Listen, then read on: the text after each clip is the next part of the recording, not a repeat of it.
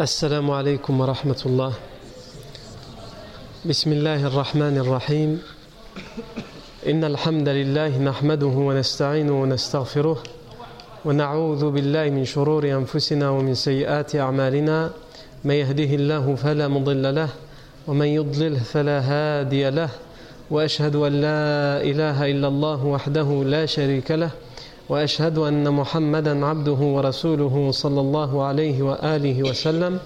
يا أيها الذين آمنوا اتقوا الله حق تقاته ولا تموتن إلا وأنتم مسلمون. يا أيها الناس اتقوا ربكم الذي خلقكم من نفس واحدة وخلق منها زوجها وبث منهما رجالا كثيرا ونساء. واتقوا الله الذي تساءلون به والأرحام. إن الله كان عليكم رقيبا. يا أيها الذين آمنوا اتقوا الله وقولوا قولا سديدا. يصلح لكم أعمالكم ويغفر لكم ذنوبكم. ومن يطع الله ورسوله فقد فاز فوزا عظيما. أما بعد فإن أصدق الحديث كتاب الله تعالى وخير الهدي هدي سيدنا محمد صلى الله عليه وسلم وشر الأمور محدثاتها وكل محدثة بدعة وكل بدعة ضلالة وكل ضلالة في النار. ثم أما بعد.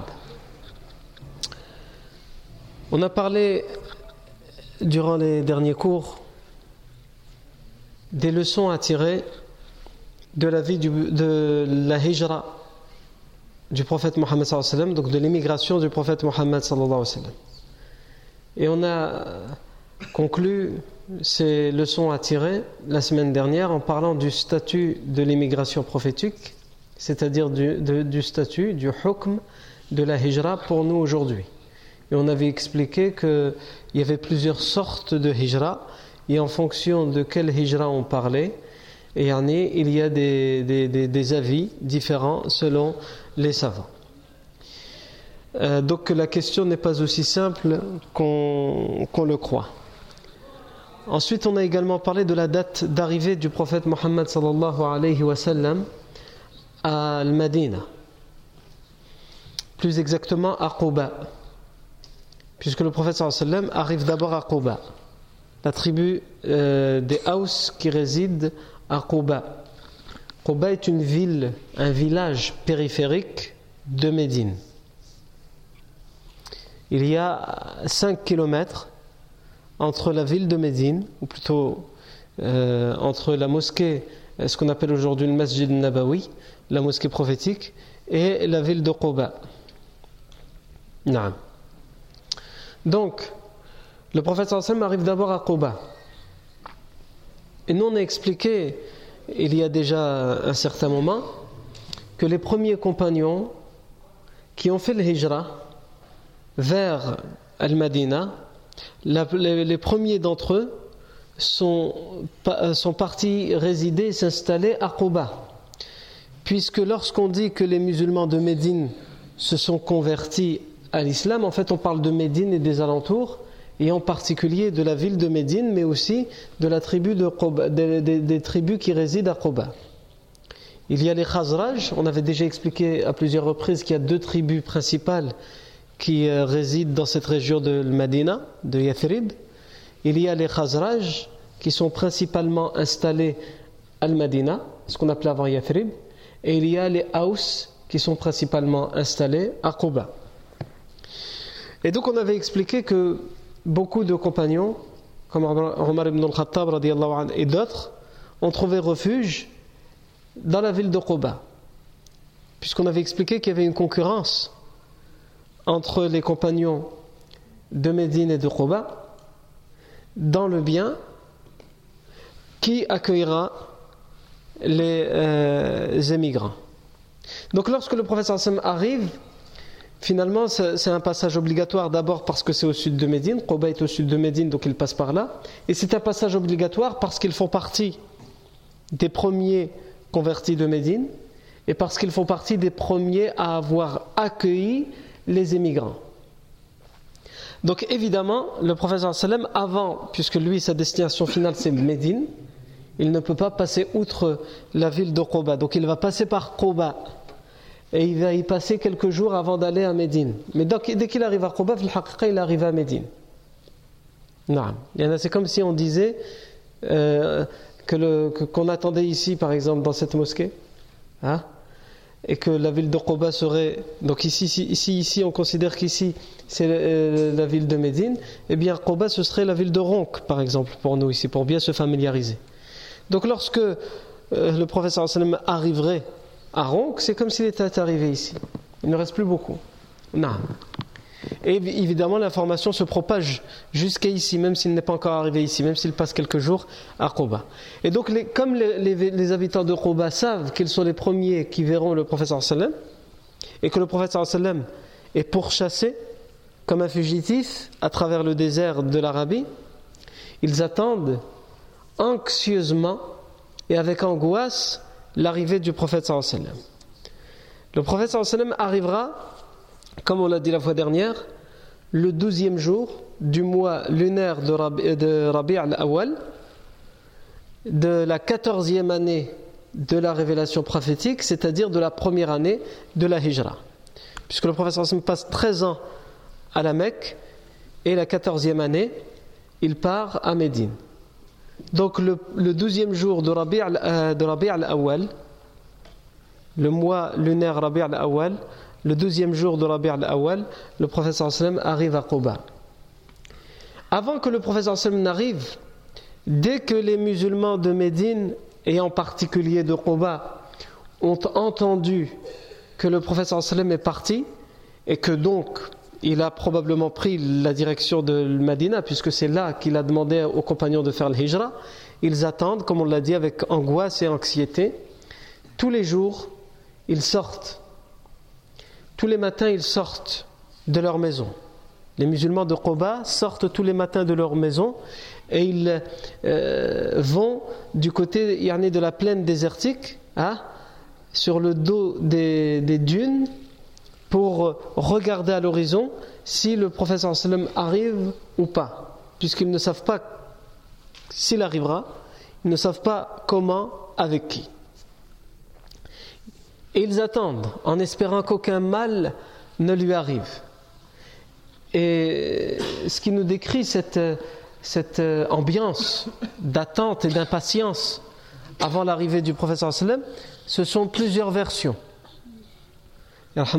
Plusieurs versions. Certaines qui ont été authentifiées, certaines qui sont fiables et d'autres peu. Même si euh, il y a des versions qui ne sont pas fiables, on en tire de toutes les versions qui sont fiables un récit qui nous dit, euh, entre autres, par exemple, si on prend un des textes qui ont été fiabilisés par les savants du hadith, on nous dit, euh, les compagnons donc racontent, qu'on a إذا صلينا الصبح نخرج إلى ظاهر حارتنا ننظر رسول الله صلى الله عليه وسلم.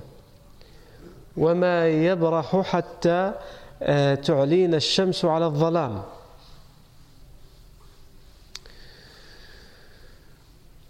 فإذا لم نجد ظلا دخلنا. حتى كان اليوم الذي قدم فيه رسول الله صلى الله عليه وسلم جلسنا كما كنا نجلس. فإذا لم يبقى ظل دخلنا بيوتنا وقدم رسول الله صلى الله عليه وسلم حين دخلنا البيوت. Qu'est-ce qu'il nous, raconte, qu'est-ce qu'il nous dit Qu'est-ce qu'il nous narre et nous raconte ce compagnon? Il nous dit Nous avions l'habitude tous les jours de sortir. Dès que nous avions prié la prière de Sobh, la prière du matin, nous sortions, nous nous mettions sur la plaine et nous attendions jusqu'à ce que le soleil soit bien haut et qu'il n'y ait plus d'ombre, ça veut dire jusqu'au zénith. Donc ils attendent là pendant plusieurs heures, impatiemment, anxieusement, l'arrivée du professeur sallam à Et il dit dès qu'il n'y a plus d'ombre, donc jusqu'au moment du zénith, là la chaleur n'est plus supportable, puisque c'est il, il précise Et ce fut pendant des journées chaudes. Toute l'année, en Arabie, les journées sont chaudes. Mais quand il dit pendant des journées chaudes, pour nous, ça veut dire quand il fait 30 degrés. C'est ça des journées chaudes pour nous. Mais 30 degrés, c'est normal. En hiver, il fait 30 degrés à Médine. En tout cas, pas dans la journée. Ça se rafraîchit un petit peu la nuit. Mais pendant la journée, il fait 30 degrés. Pour eux, quand il dit des journées chaudes, c'est-à-dire lorsque eh, il y a la canicule pendant l'été. C'était pendant cette période-là qu'ils attendaient l'arrivée du prophète sallam. Et euh, c'était des journées très chaudes et donc il ne pouvait plus supporter de rester dehors au plein milieu de l'après-midi. Donc même s'il voulait attendre l'arrivée du prophète sallam, il ne pouvait plus rester là, donc il rentrait. Il dit et ensuite jusqu'à ce qu'arriva le jour où le prophète sallam arriva à destination, il arriva à Quba. Nous sommes sortis le matin comme nous avions l'habitude de le faire tous les matins après la prière de l'aube et nous avons attendu jusqu'à ce qu'il n'y ait plus d'ombre, plus aucune protection. Et là, nous sommes rentrés nous réfugier contre la chaleur ardente du soleil. Et le prophète sallam ce jour-là, le lundi 12 Rabi' al-Awwal de, la première, de, la première année de la Hijra, de la quatorzième année de la révélation, après la révélation, ce jour-là, le professeur sallam arriva au moment où il n'y avait plus personne dehors, où tout le monde était entré dehors, et tout le monde était entré à l'intérieur. Donc le professeur sallam est arrivé à un moment où il n'y avait plus personne dehors, la chaleur était insupportable. Et c'est pendant ce moment-là que le professeur sallam est arrivé. Et il se trouve que les juifs de Quba, puisque comme on le verra plus tard, on va expliquer ça en détail, il y a plusieurs tribus juives qui résident à Médine et autour de Médine.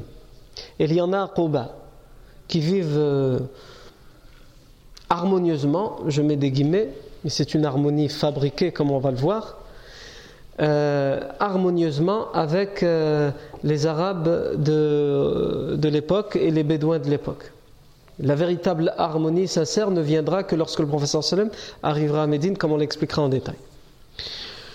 Donc ils attendent, eux aussi, ils ont entendu que les gens de Médine, pour la plupart, se sont convertis à une nouvelle religion, ils ne sont plus idolâtres, et ils attendent anxieusement, impatiemment, l'arrivée de celui pour qui ils ont prêté serment d'allégeance à l'Aqaba, une année plus tôt. Ils ont prêté serment d'allégeance deux fois, le serment d'allégeance de l'Aqaba. Le premier serment d'allégeance de l'Aqaba et le deuxième serment d'allégeance. Donc ils savent qu'ils ont prêté serment d'allégeance à un leader qui se dit prophète, donc je, je reprends leur terme, et donc c'est d'une certaine manière leur nouveau chef. Donc d'une certaine manière, les juifs de Quba attendent aussi l'arrivée. Ils n'attendent pas comme les euh, arabes de Quba. Ils ne sortent pas dehors pour regarder, etc mais ils sont quand même à l'affût en voulant aussi, eux aussi, puisqu'ils vivent avec leurs voisins, ces Arabes qui attendent anxieusement l'arrivée du roi ils veulent être, pourquoi pas, ceux qui leur annonceront la bonne nouvelle, puisqu'ils savent que pour eux c'est une bonne nouvelle. Il y a donc un juif de cette tribu, puisque les tribus juives de l'époque vivent dans des forteresses pour se protéger du danger et il monte sur une tour protégée de la chaleur et il regarde. Et étant donné qu'il est sur une tour, il est évidemment le premier à voir.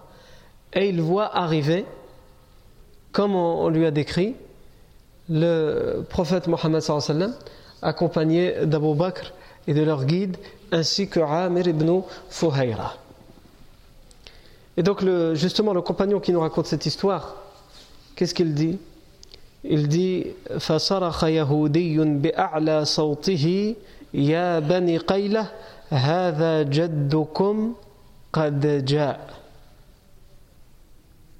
Le juif a hurlé du plus fort de sa voix, il a crié du haut de la forteresse Ya Bani Qayla, ô descendants, enfants de Qayla, descendants de Qayla, en s'adressant aux Arabes de Quba.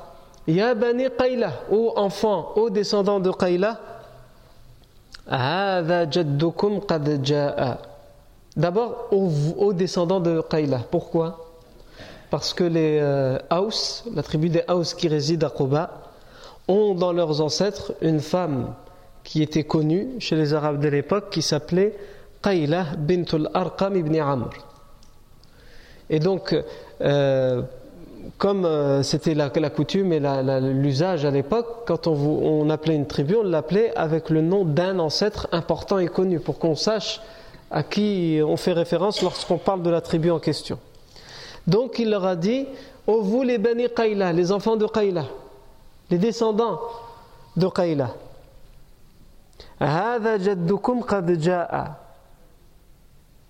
c'est votre euh, jad qui est arrivé. Je fais semblant de ne pas le traduire vers le français, puisque évidemment chacun d'entre nous aura tendance, pour ceux qui ont un minimum de, notions en arabe, ils vont dire, ça veut dire votre grand-père est venu. Jaddukum. Ici, c'est pas Jaddukum votre grand-père. En arabe, al-jad, ça peut vouloir dire le grand-père, et le jad peut s'utiliser pour un autre sens, et c'est ici, ce juif l'a utilisé dans l'autre sens. Il ne l'a pas utilisé dans le sens votre grand-père. Même dans certains livres qui parlent de la hijra, on voit qu'ils traduisent ce mot, cette phrase, comme étant votre grand-père est venu. C'est une mauvaise traduction. Ici, le deuxième sens de jad, c'est le pouvoir, l'autorité, le leadership, ou même on peut aller jusqu'à le traduire par la chance. La chance dans le sens avoir quelque chose que les autres n'ont pas. Cette chose que vous avez, cet homme que vous avez, votre autorité que les autres n'ont pas, cette chance que vous avez est arrivée. C'est en ce sens que s'adresse euh, ce juif à, euh, aux Arabes de Qoba. Ah, Et ce, mot jad est utilisé aussi dans les doigts, dans les doigts, lorsqu'on le dit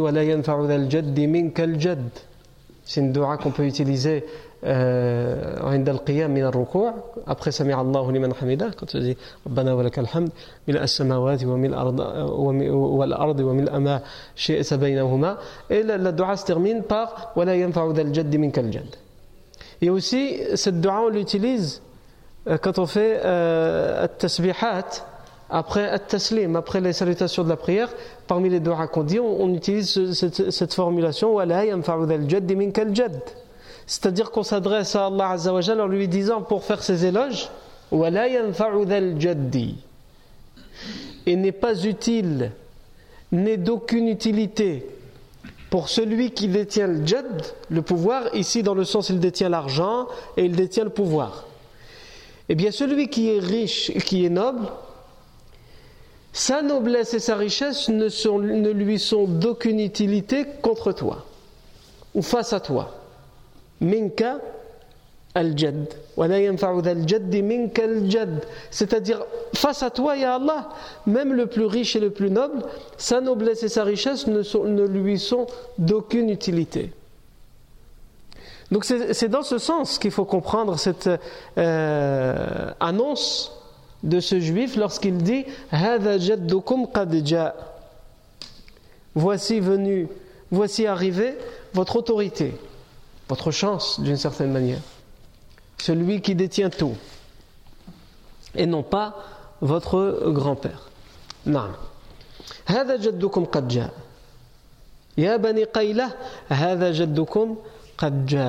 Et là le compagnon nous dit فخرجنا إلى رسول الله صلى الله عليه وسلم Dans une autre version, فثار المسلمون إلى السلاح Et les musulmans sont tous, ont tous, se sont tous emparés de leurs armes pour aller accueillir le prophète sallam. Pour accueillir le prophète sallam, on n'a pas besoin d'armes. Pourquoi ils, ont, ils se sont emparés de leurs armes Parce qu'ils ont conscience, à ce moment-là, qu'ils attendent le prophète sallam et que le prophète sallam est pourchassé dans le désert. Donc c'est possible que derrière lui, il y a des cavaliers à sa poursuite. Donc c'est pour le défendre qu'ils prennent les armes. Puisqu'ils ont prêté serment d'allégeance une année auparavant pour défendre jusqu'au bout le prophète Mohammed. Ça faisait, partie des clauses et des conditions du serment d'allégeance. Donc c'est pour cela qu'ils ont pris les armes. Ça c'est la première raison Parce que le professeur Sam est pourchassé par ses ennemis, et donc c'est possible qu'au moment où il arrive, il y a derrière lui une horde de combattants qui veulent s'emparer de lui. Et ils sont prêts à le défendre. La deuxième raison pour laquelle ils prennent les armes, c'est parce qu'ils connaissent les gens avec qui ils vivent. Puisque au moment où je parle, Médine n'est pas encore totalement converti à l'islam. La majorité des tribus connaît l'islam, puisque dans toutes les tribus de Médine, de Quba, des Haus et des Khazraj, il y a des musulmans dans chaque tribu. Dans chaque famille, il y a des musulmans. Mais cela ne veut pas dire que la totalité des tribus et la totalité des familles sont converties à l'islam. Il reste toujours des gens qui ne sont pas convertis à l'islam. Il reste des tribus bédouines du désert qui vivent autour de Médine qui ne sont pas convertis à l'islam et qui sont idolâtres. Il y a des tribus juives et surtout il y a ce qu'on appellera, et on le verra plus tard en détail, al-munafiqun, les, les hypocrites même si là, pour l'instant, on ne les voit pas encore apparaître, ce sont ceux qui vont faire semblant de se convertir à l'islam pour mieux, entre guillemets, mieux causer du tort à l'islam à l'intérieur de l'islam. C'est connu. Celui qui fait le plus de mal, c'est celui qui est à l'intérieur. Ah, mais celui qui est à l'extérieur, justement, on se méfie de lui, on fait attention. Et celui qui fait semblant de rentrer avec toi à l'intérieur, lui, ikhlas. Tu te méfies moins de lui. C'est pour ça que l'imam Shafi'i, rahimahullah, disait euh, Méfie-toi de ton ennemi une fois, et méfie-toi de ton ami mille fois. Parce que lui, il sait mieux comment te faire du tort. Ton ennemi, étant donné que naturellement, comme tu sais que c'est ton ennemi, tu vas t'en méfier, il ne connaîtra pas tes secrets, tu ne vas pas, lui, tu ne vas pas lui raconter, et tu prends tes distances. Par contre, ton ami, au moment où c'est ton ami, tu lui fais entière confiance, une confiance aveugle, où tu lui racontes tout et tu lui, tu le, tu lui permets de rentrer chez toi, il connaît ton intimité, etc. Et le jour où il se transforme cet ami en ennemi, eh bien il connaît tout, il sait tout sur toi. Il est capable de dire des choses qui te feront beaucoup de mal. Mais là, ça veut dire que c'est vraiment un, ami euh, qui est devenu un ennemi, un qui trahit ta confiance. Le musulman, il ne peut pas être comme ça, même s'il est ami avec quelqu'un et que finalement il rentre en hostilité avec quelqu'un pour une raison ou pour une autre, jamais il ne peut se permettre, euh, euh, même s'il y a des hostilités, il peut se permettre d'utiliser des choses qui sont des, des dépôts confiés, des amana. Parce que l'intimité de la personne et les secrets qu'il t'a livrés, c'est une amana, quand bien même c'est devenu ton pire ennemi, quand bien même il te fait du tort. Le musulman respecte la amana. Non. Donc, la deuxième raison pour laquelle les musulmans ont pris les armes au moment d'accueillir le prophète c'est parce qu'ils savent qu'il y a parmi eux, des gens qui ne voient pas l'accueil des musulmans, l'accueil du prophète et son arrivée à Quba et à Médine, qui ne voient pas cela d'un bon oeil. Donc ils ont peur à la fois de l'extérieur, ils ont peur à la fois des ennemis de l'extérieur et à la fois des ennemis de l'intérieur. Non. Donc ils prennent les armes. Le compagnon qui raconte, il dit فخرجنا إلى رسول الله صلى الله عليه وسلم وهو في ظل نخلة. Nous sommes sortis à la rencontre du prophète sallam et il était sous l'ombre d'un palmier dattier. Il était sous l'ombre d'un palmier dattier. ومعه أبو بكر في مثل سنه en compagnie d'Abu Bakr qui était à peu près du même âge.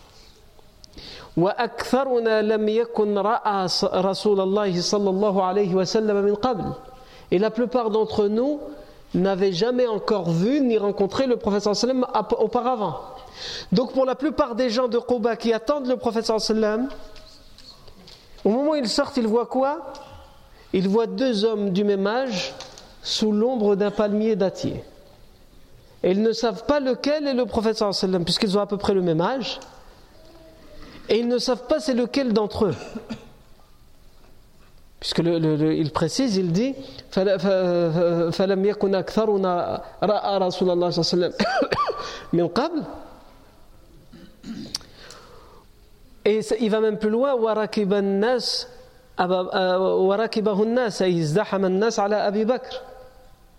et les gens se sont tous mis autour, naturellement, ils pensaient que c'était Abu Bakr.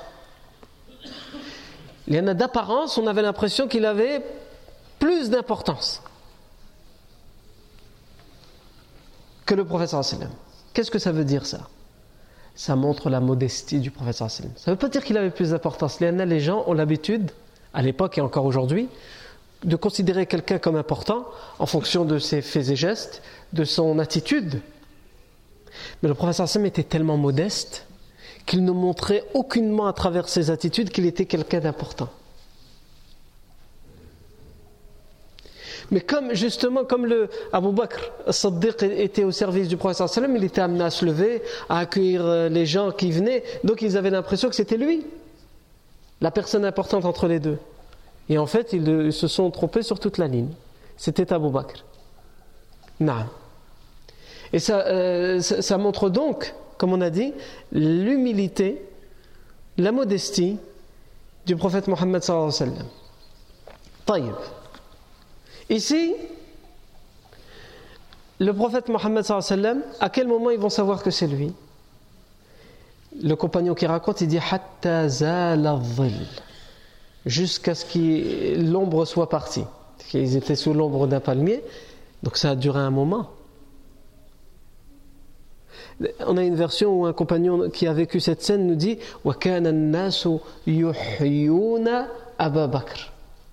les gens qui sont sortis sont allés saluer Abu Bakr en pensant que c'était lui le prophète sallam jusqu'à ce que l'ombre jusqu'à ce que l'ombre soit partie. Ça ne veut pas dire que l'ombre est partie. Ils ne sont pas restés autant de temps avant qu'ils ne découvrent qui était le prophète sallam mais ça veut aussi dire que le prophète sallam probablement s'est levé et s'est déplacé. Donc il n'y avait plus d'ombre au-dessus de lui. Il s'est déplacé de l'ombre. Pour lui aussi aller à la rencontre des gens. Et quand Abu Bakr hein, a vu qu'il n'y avait plus d'ombre pour protéger le prophète sallam, qu'est-ce qu'il a fait? Abu Bakr s'est levé et il a pris euh, son bras et il l'a il tenu au-dessus de la tête du prophète sallam pour lui faire de l'ombre.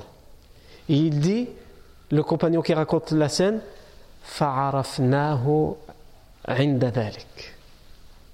et à ce moment-là, nous avons compris qui était Abu Bakr et qui était le prophète Quand on a vu, quand on a vu ce qu'Abu Bakr a fait pour le prophète alors qu'on a pensé que c'était lui le prophète, là on a compris que s'il faisait ça pour cet homme, c'est par respect pour le prophète Mohammed et donc là on a compris qui était Abu Bakr et qui était le prophète Mohammed Ils ne l'ont pas compris à travers les faits et gestes ni l'attitude du prophète mais à travers finalement l'attitude d'Abu Bakr qui était admiratif évidemment du prophète et qui était au service du prophète Mohammed à travers toute cette hijra, comme on l'a déjà vu auparavant, et ici jusqu'à ce moment-là.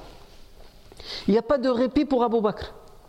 On a déjà dit auparavant, quand il traversait le désert, Abu Bakr était angoissé, stressé, il allait devant pour protéger le professeur mais finalement il se disait si je suis devant, il n'y a plus personne derrière, il se mettait derrière, et quelques instants après il n'était pas tranquille, il se dit mais devant, et s'ils viennent par devant Donc Abu Bakr, on s'imagine Yarni, cette traversée du désert, comment elle a dû être compliquée pour lui à l'intérieur de lui. Parce qu'il a conscience. C'est pas sa vie qu'il protège. Il protège le prophète qui a été envoyé par Allah choisi par Allah. Et il comprend, il prend conscience de toute la responsabilité qu'il a. Il doit amener en toute sécurité cet homme qui n'est pas n'importe lequel des hommes, il est le meilleur des hommes, il doit le sauvegarder, l'amener en toute sécurité jusqu'à Quba. Donc normalement, lorsqu'il arrive à Quba et qu'il voit tous ces musulmans enfin sortir avec leurs armes pour protéger, soutenir et défendre le professeur Hassan, il pourrait se dire Ah, les vacances maintenant je vais prendre des congés. Pas des congés payés, puisque les congés payés sont arrivés en 1936. Non. Il pourrait se dire, je vais prendre du repos. Mais non. Non. Pourquoi? Parce que quand il est au service du prophète il ne le fait pas pour un intérêt. Il le fait pour un intérêt, c'est-à-dire l'intérêt de préserver la sécurité du prophète sallam. Mais au-delà de ça, il le fait par amour pour le prophète Mohammed sallam. Et quand on aime, comme on dit, quand on aime, on ne compte pas. Donc, c'est pas parce qu'il est arrivé à Quba qu'il arrête. Il va continuer parce qu'il continue à aimer et cet amour qu'il éprouve pour le professeur Sam le pousse à continuer. Qu'il se lève et il protège avec son bras la tête du professeur Sam pour lui faire de l'ombre. Non. Et là, euh, ils ont reconnu qui était le professeur sallam et ils l'ont évidemment accueilli, enlacé, naam. Et le prophète sallam va rester à Quba pendant quelques jours. Il va rester à Quba pendant quelques jours, c'est-à-dire combien de temps? Ça, on va le voir, on va le voir tout à l'heure, Inch'Allah. Mais avant ça, le prophète sallam, où va-t-il passer ces quelques jours à Quba? Chez qui? Qui aura l'honneur, le privilège d'accueillir dans sa demeure le prophète sallam à pendant ces quelques jours Le prophète sallam va donner cet honneur à deux personnes. Et ce que je viens de raconter, tout ce que je viens de raconter, c'était authentique dans les versions. Ce qui va suivre, c'est-à-dire les personnes qui vont accueillir le prophète sallam à ce sont des versions qui nous sont amenées par la plupart des historiens qui racontent la vie du prophète sallam et qui ont fait des recherches dans la vie du prophète sallam, mais on n'a pas de chaîne de transmission authentique qui vient l'affirmer. La plupart des historiens musulmans l'affirment, mais si on s'attache aux chaînes de transmission authentique, on n'en a pas. Non.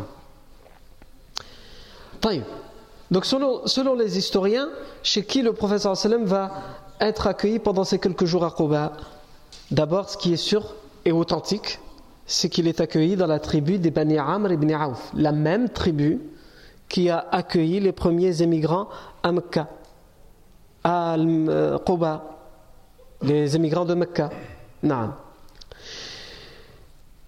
Qu'est-ce qui nous le prouve Une version rapportée par Tabari qui est authentifiée, dans laquelle il nous est dit وَقَدِمَ دَلِيلُهُمَا بِهِمَا قُبَاءَ عَلَى بَنِي عَمْرِ ibn Auf et leur dalil, leur, guide, le guide, le Bakr et du professeur les a amenés jusqu'à Quba dans la tribu des Bani Amr ibn Auf. Et ça, c'est une version authentique. Maintenant, la personne exacte qui l'a accueilli, on a des noms de personnes, comme je vous l'ai dit, qui nous ont été dites, rapportées par les recherches qui ont été faites par les historiens, sans qu'on puisse absolument l'authentifier. Deux noms ressortent il y a Sa'd ibn Khaythama. On a déjà parlé de Sa'd ibn Khaythama, qui appartient à la tribu des Bani Amr ibn Auf. Sa'd ibn Khaythama, je vous le rappelle, fait partie de ces jeunes parmi les Haus qui ont assisté au deuxième serment de l'Aqaba et qui, vont être, qui va être choisi parmi les douze représentants pendant le serment de l'allégeance de l'Aqaba. Pour ceux qui suivent ou qui veulent revoir en détail, euh, s'ils n'ont plus euh, la mémoire euh, vive, par rapport au Bani Amr ibn Auf, qui sont-ils, qui est Saad ibn Khaythama, on ne va pas réouvrir la parenthèse puisque je l'ai déjà fait. Donc ceux qui veulent revoir, il y a les audios, comme vous le savez, sur Internet. Et je, je vous renvoie vers l'audio numéro 108 sur avait, euh, on avait consacré ce cours-là au Bani Amr ibn Auf et en particulier aussi euh, les, notables, les, plus importants compagnons des Bani Amr ibn Auf, parmi lesquels Saad ibn Khaythama. Donc, à la je reviens. On a le nom de Saad ibn Khaythama qui, qui ressort chez les historiens et aussi un deuxième nom, celui, euh, c'est quelqu'un dont on n'a pas encore parlé, celui de Kulthum ibn Hidm. Kulthum ibn Hidm. Certains vont entendre Kulthum, ils vont dire c'est pas, pas un nom de un nom de femme, non, c'est Umm Kulthum. Ah, la mère de Kulthum. Mais Kulthum à la base, c'est un nom masculin. Même si aujourd'hui, dans les pays du Moyen-Orient, c'est utilisé pour euh, les prénoms féminins. Kulthum ibn, ibn al-Hidm, qui est une personne très âgée à l'époque et qui s'est converti à l'islam avant l'arrivée du professeur sallam à Quba et qui fait partie des gens les plus respectés de Quba et qui est très âgé. Et vous savez, à l'époque, chez les Arabes, malheureusement c'est plus beaucoup le cas aujourd'hui, l'importance qu'on donnait aux doyens, à la personne âgée, le respect des aînés, que l'islam a préservé. Le professeur Sam disait Il ne fait pas partie des nôtres, c'est-à-dire il ne fait pas partie des musulmans. Celui qui ne fait pas clémence envers les plus, jeunes, les plus petits, et qui n'est pas respectueux envers les aînés, envers les plus grands, les plus âgés. Non. Donc le sallam, selon ces différentes versions d'historiens, va être soit chez Saad ibn Khaythama, soit chez Kulthum ibn al-Hidm. Et en réalité, il est fort probable qu'il était chez les deux pendant ces quelques jours. Comme le dit l'historien Ibn Ishaq. Qu'est-ce qu'il nous dit l'historien Ibn Ishaq?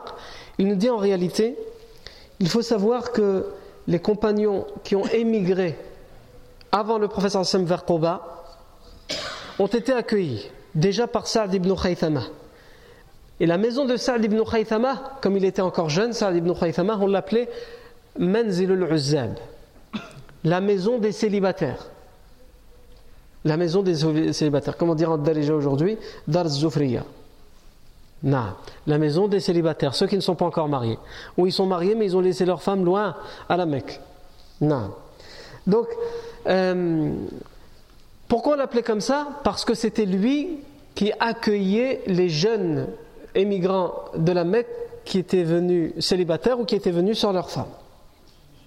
Il les accueillait. Donc on appelait ça Darul Uzzab. Donc Ibn Ishaq dit en réalité, les deux l'ont accueilli. Le prophète sallam était résidé pendant ces quelques jours chez Kulthum ibn al-Hidm. Il passait la nuit chez lui, mais il allait chez Sa'd ibn Khaythama parce qu'il y avait là-bas tous les émigrants de Mecca qui étaient célibataires. Et pour ne pas déranger la journée, Kulthum, qui était une personne âgée, donc un doyen, donc une grande descendance, et ils vivaient tous euh, généralement sous le même toit à l'époque, pour ne pas trop déranger, il allait chez Saad ibn Khaythama. Et surtout pourquoi il allait chez Saad ibn Khaythama? Parce que Saad ibn Khaythama avait beaucoup de célibataires chez lui. Et le professeur Sam était venu dans un premier temps tout seul. Et en plus ça lui permettait d'accueillir tous les compagnons de Quba qui voulaient le rencontrer, lui poser des questions, faire sa connaissance. Et il retournait la nuit dormir chez euh, ibn al-Hidm. Ça c'est ce que nous dit euh, l'historien Ibn Ishaq, et c'est probable. C'est probable. A quand ils disent ces choses-là, ils ne le disent pas, c'est juste des affabulations. D'abord, Ibn Ishaq rapporte des choses qu'il a entendues des savants avant lui, des historiens avant lui. Même si, comme on a dit, on n'a pas une chaîne de transmission qui est fiable, mais il rapporte quand même tout ça d'une chaîne de transmission. Et de, recherche qu'il fait. Euh, il prend une information ici, une information là, etc. C'est un travail de recherche qu'il fait, et donc il en déduit à travers son travail de recherche que probablement le professeur sallam a été accueilli par ces deux personnes. Combien de temps le professeur sallam reste à Quba les, les, versions divergent. Et toutes ces versions, celles que je vais citer en tout cas, sont authentiques. Elles sont authentifiées par le Bukhari. Ça veut dire quoi? Ça veut dire euh, que le Bukhari s'est trompé? Non, le Bukhari, il donne la chaîne de transmission, il dit que la chaîne de transmission est authentique. Mais le résultat de cette chaîne de transmission, ça nous donne des jours différents, une durée de séjour différente. Ça veut dire que les compagnons ou les hommes qui ont rapporté ça ont pu se tromper, ont pu penser que. Mais en tout cas, la chaîne de transmission, elle est fiable. Non. On nous rapporte, le, minimum qu'on nous rapporte, c'est 4 jours. Que le professeur Sama a passé 4 jours euh, chez les Bani Amr ibn Auf avant de se rendre à Al-Madina. Ça va le maximum jusqu'à 24 jours. Et entre les deux, on a 10 et quelques. Certains ont dit 10 et quelques sans dire exactement combien. D'autres ont dit 14. Euh, d'autres ont dit 12. Non. D'autres ont dit 12. Et beaucoup d'historiens qui étaient spécialisés dans les dates, qui faisaient un travail minutieux, consciencieux dans les dates et dans les chiffres, se sont rangés du côté de, ceux qui ont dit 4 jours. Et en réalité, c'est probablement ce qui est le plus fiable. Pourquoi? Parce que la chose dont on est sûr, c'est que le prophète Sam est arrivé un lundi à Quba et qu'il va en sortir soit dans la nuit du jeudi au vendredi, soit le vendredi matin. Ça, c'est ce qu'on a de plus sûr, de fiable qu'à partir du moment où on sait qu'il est arrivé un lundi un jeudi, quand on compte toutes les différentes versions, on se rend compte qu'au final, ce qui va le mieux avec le fait d'être rentré un lundi et d'être sorti le jeudi ou le vendredi, c'est ceux qui ont dit 4 jours. Wallahu ta'ala a'la wa a'la. Mais dans Quba, pendant ces 4 jours, le professeur Sam aura le temps de faire quelque chose d'important avant de se rendre à Al-Madina. C'est d'inaugurer la première mosquée musulmane, construite par des musulmanes dans le monde. Beaucoup pensent que la première mosquée construite par le professeur Sam et inaugurée par le professeur c'est la mosquée à Médine. Et non, en réalité, la première, c'est la mosquée de Quba. Pendant ce, séjour, il va inaugurer la première mosquée qui sera celle de Quba. Et pendant son trajet vers Médine, entre Quba et Médine, il va prier euh, Al-Jumu'ah. Le premier Jumu'ah que le professeur va prier. Ce n'est pas le premier Jumu'ah de l'islam, puisqu'on avait déjà expliqué auparavant dans des, cours auparavant que le, premier Jumu'ah était prié par des musulmans à Médine, après le premier serment de l'Aqaba. Mais le premier Jumu'ah prié, présidé par le professeur ce sera à ce moment-là. Ça, ces deux choses-là, l'inauguration de la mosquée de Quba, comment elle va se dérouler, et cette Jumu'ah, ça c'est ce qu'on verra, la fois prochaine, lors de notre prochain cours. Barakallahu fikum pour votre attention. Subhanakallahumma wa bihamdik, ashhadu an la ilaha illa ant, nastaghfiruka wa natubu ilayk.